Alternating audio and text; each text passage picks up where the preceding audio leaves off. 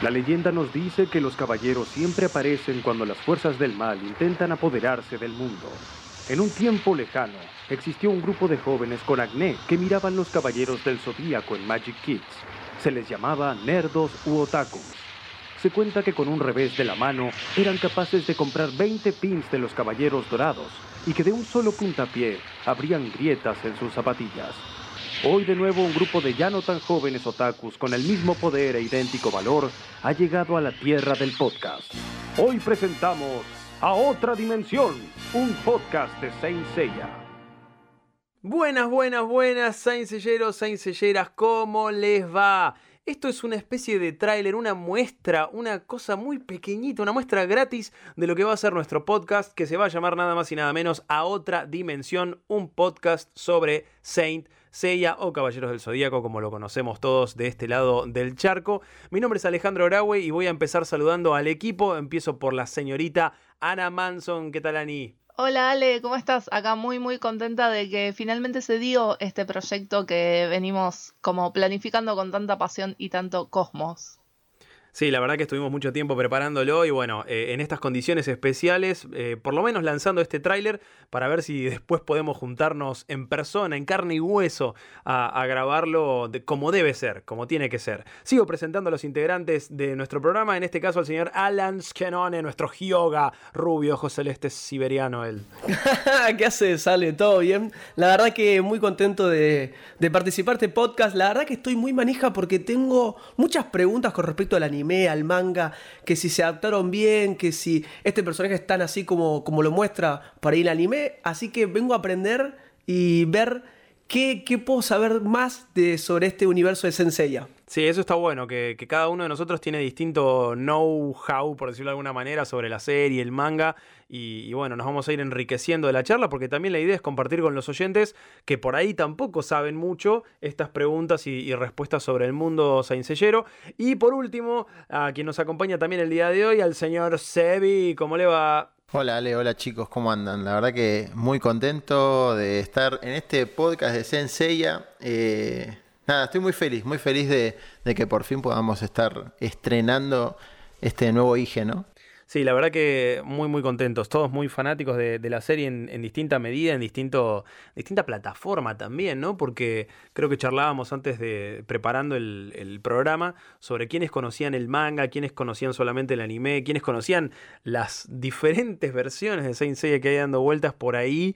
Eh, como, qué sé yo, los Canvas, eh, ahora, bueno, Next Dimension, episodio G. ¿Alguno de ustedes, levante la mano y diga, ¿alguno de ustedes pudo leer episodio G?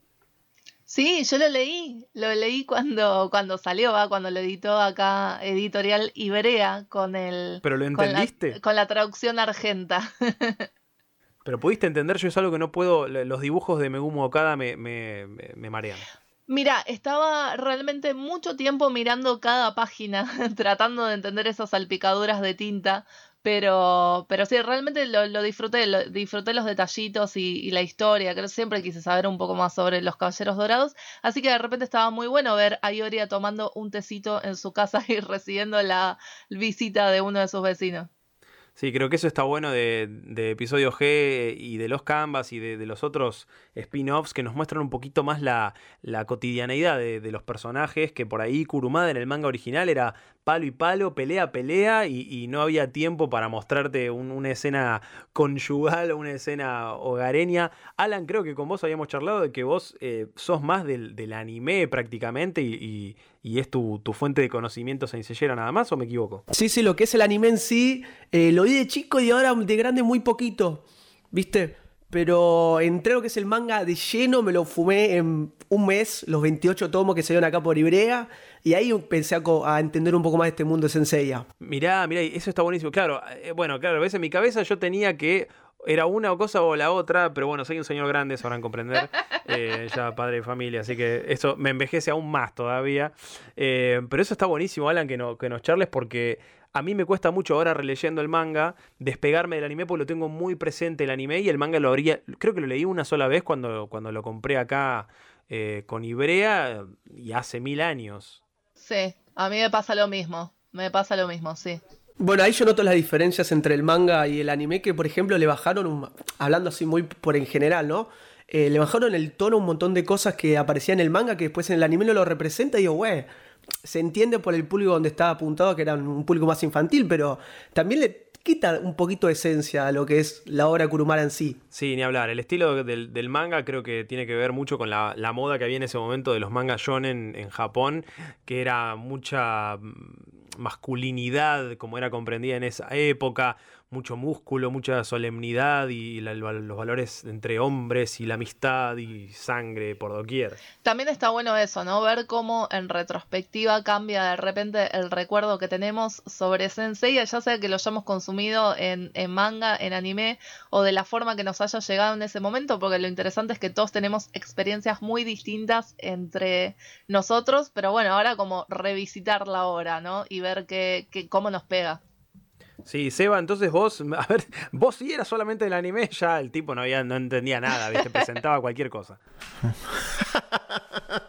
no, sí, sí, sí, yo soy netamente del anime, o sea, eh, a mí Senseiya me recuerda mucho mi infancia y mi preadolescencia, bueno, y ahora también lo empecé a ver, o sea, lo, retomé hace, no, no mucho. Y sí, yo soy muy fanático del anime, o sea, me, gusta mucho. Y después, cuando, o sea, cuando era chico también tenía varias figuras, las debo tener encajonadas en, en casa todavía, este, que pretendo desempolvar en algún momento. Pero, pero sí, yo vengo conquistado, digamos, por el lado del anime. Sí, creo que eso era una de las, de las cosas que, que hablábamos también en, en la previa, Em, y creo que fue a todos nos agarró porque creo que fue lo primero, yo por lo menos recuerdo que fue el primer dibujito donde las figuras eran prácticamente algo de coleccionismo, porque eran carísimas, me acuerdo salían 50 pesos en ese momento, y era prácticamente imposible comprarlas y tenías que rogarle, yo me acuerdo que para que me regalaran la, primera que tuve costó un montón. Sí, de hecho yo en su momento no, no tuve ninguna, no, no logré que me compraran ninguna de esas oh. cajitas amarillas. Oh, suena un pequeño violín y, nada. Em, después, de, ya de grande, cuando salieron los mid que estaba fascinada por el, por el nivel de detalle y el nivel de realismo de, de esas figuras Esperé hasta que saliera mi favorita. Dije, hasta que no salga Jaina, no me compro el Midclo. y así fue, señoras y señores. Esperé que saliera en preventa, me lo compré y me lo traje. Y es como mi, el tesoro de mi colección. Sí, Alan sabemos que tiene ahí como una colección bastante, bastante importante y no se le envidiamos para nada. No, no, es Paco puro. Paco, Paco, que no puedo más. Un amigo me regaló un Yoga B4 que por donde volví a entrar a Sensei. No, y es como que, no, no puede ser, no, no puede existir. ¿Cómo existe esto? No sabía, no tenía, no, me surgió un interés. Lo que sí me pasó con los vintage, que yo tenía los truchitos, chicos, no sé ustedes, pero yo tenía que, yo también. una vez la armadura y después no, no, arrancaba más. ¿eh? Bueno, es que muchos teníamos, algunos creyendo que eran originales y después te das cuenta de que no. Y decías, ah, para esto que me lo regaló mi tía, me, me vendió un buzón gigante. Me garcó la tía, claro. Claro, chicos, es que ustedes tienen que entender que en ese momento no teníamos internet, no sabíamos cómo diferenciar un original de un trucho. Es más, nos comprábamos las revistitas esas, ¿se acuerdan? Que salían por semana. ahora te das cuenta que estaban dibujadas con el pie y que eran lo más no oficial del mundo. Y sin embargo, yo re emocionada cuando lograba que me compraran una revistita. La pregunta es, bueno, Annie ya contó que ella no tenía ninguna hasta que salieron los Miss Cloud. Y bueno, Alan, no sé, vos tuviste, ¿cuál recordás que tuviste de los, de los viejos? ¿Tenías a tu signo, por ejemplo? No, yo no, no recuerdo mucho porque mm, yo, como le decía Sensei, empecé a consumir lo mejor más de grande. Más de chico, voy a ser sincero, lo vi las 12 casas hasta ahí y punto. Fui más del lado de Pokémon. Más de grande y mi hermano vino con un DVD de la saga y me hizo, che, está buenísimo los caballeros, mirá, papá y me partió la, bocha al medio y ahí volví a entrar lo que es sencillo. ¿Y vos, Eva? Y yo me acuerdo que mi viejo me había regalado en su momento eh, una figura de Bandai, de las primeras, las viejitas, este, de, de Senseiya, o sea, de, de, Pegaso, y después tenía eh, algunos otros truchitos, por ejemplo, tenía al de Tauro, tenía a Leo, tenía a Scorpio y creo que tenía Capricornio, no me acuerdo. Pero eran de la entonces, ¿eh? Sí, sí, sí, y, me parece que tengo más todavía, pero no me acuerdo ahora. Uy, no me digas. Sí, por eso por, eso quiero buscarlas porque son súper truchas. O sea, la armadura, chicos, era de, era, era de plástico, era de plástico pintado en dorado y después de jugar un tiempo, bueno, yo era chico cuando lo tenía, me daba cuenta que se despintaba, ¿viste? Entonces agarraba eh, cualquier cosa témpera, lo que Ah, fuera, y lo pintaba de nuevo, o sea, cualquier cosa. Bien, como debe ser, como debe ser, los caballeros de papel, muy bien. Restaurando, ahí restaurando figuras. Yo a mí me pasaba,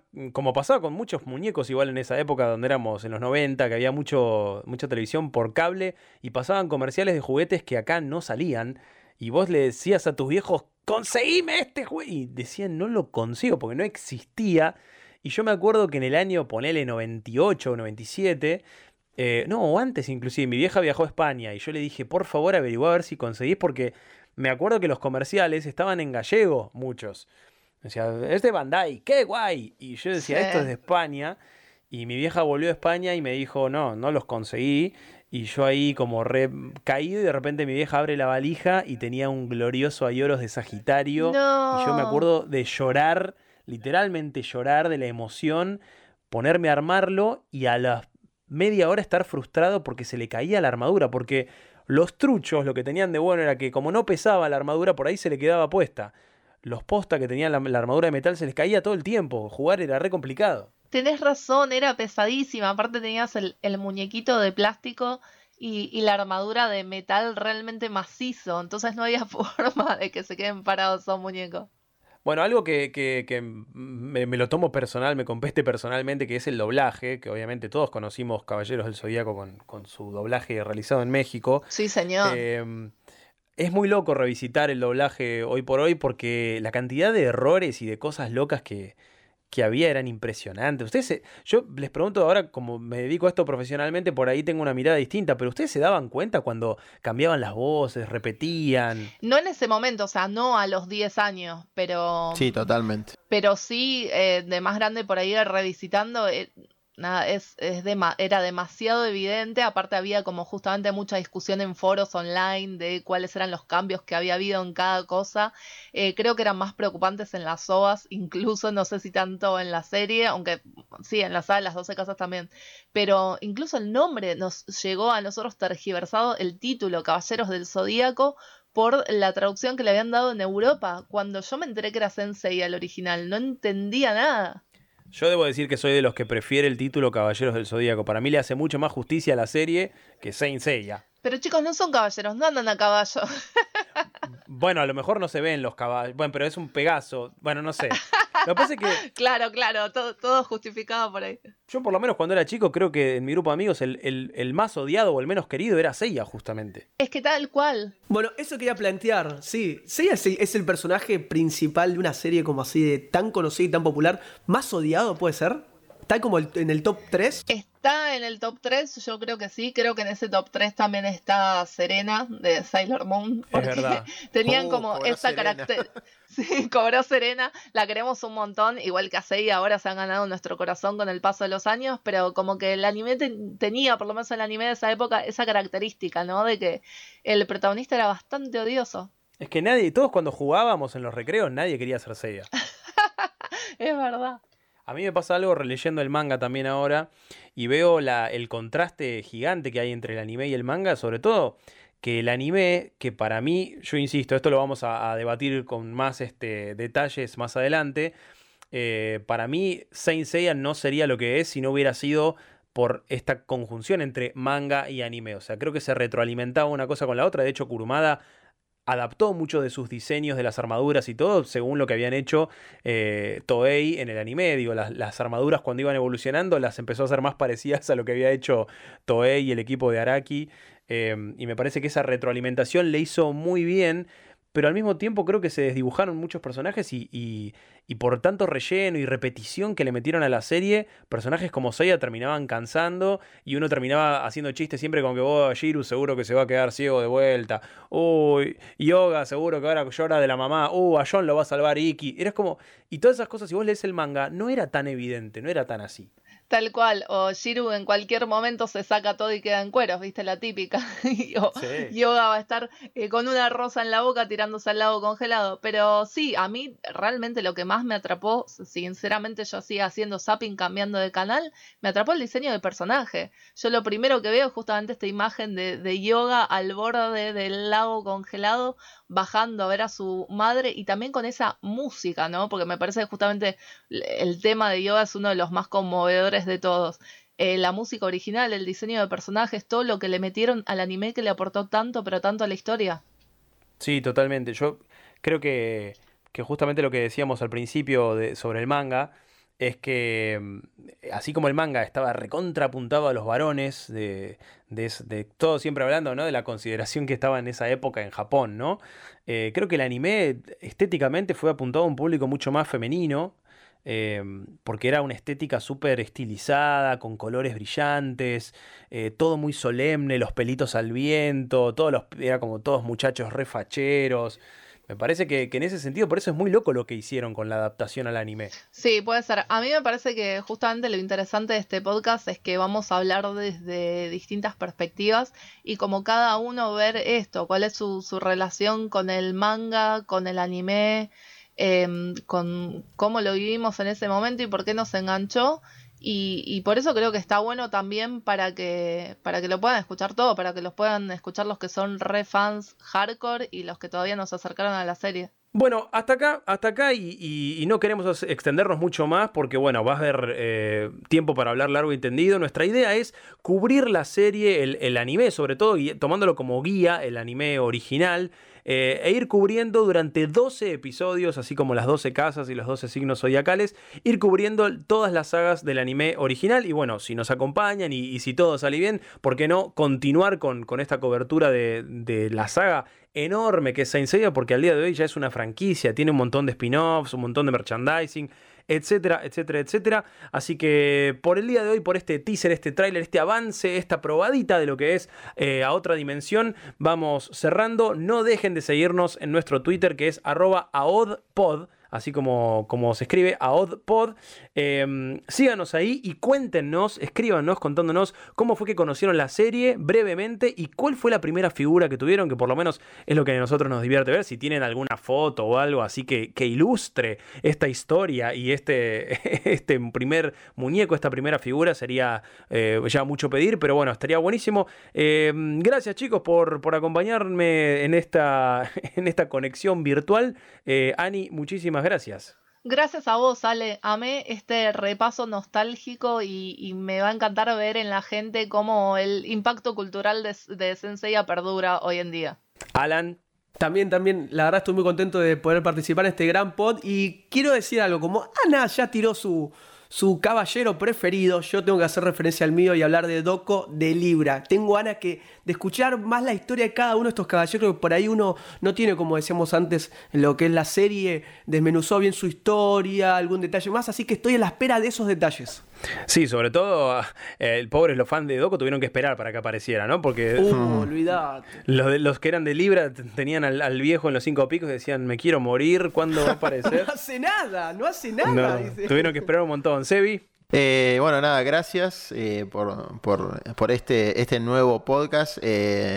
nada, valorar también que lo, empezamos después de una inquietud del amigo, del amigo Alan, que salió ahí de, Twitter. Y bueno, nada, estamos acá. La verdad que está buenísimo repasar todo esto. Como dijo Ani, el impacto que tiene eh, Sensei en la cultura popular y sobre todo también cómo uno revive ¿no? todas esas cosas que ya vio eh, de los Caballeros del Zodíaco. Sí, además creo que hay muchísima tela para cortar. Podemos hablar de la música, de la animación, del manga. Hay mil cosas para, hablar. Y bueno, todos somos muy fans y, y, lo vamos a hacer con muchísimo gusto seguramente. Así que gracias por acompañarnos. Esto fue A Otra Dimensión. Chau, chau.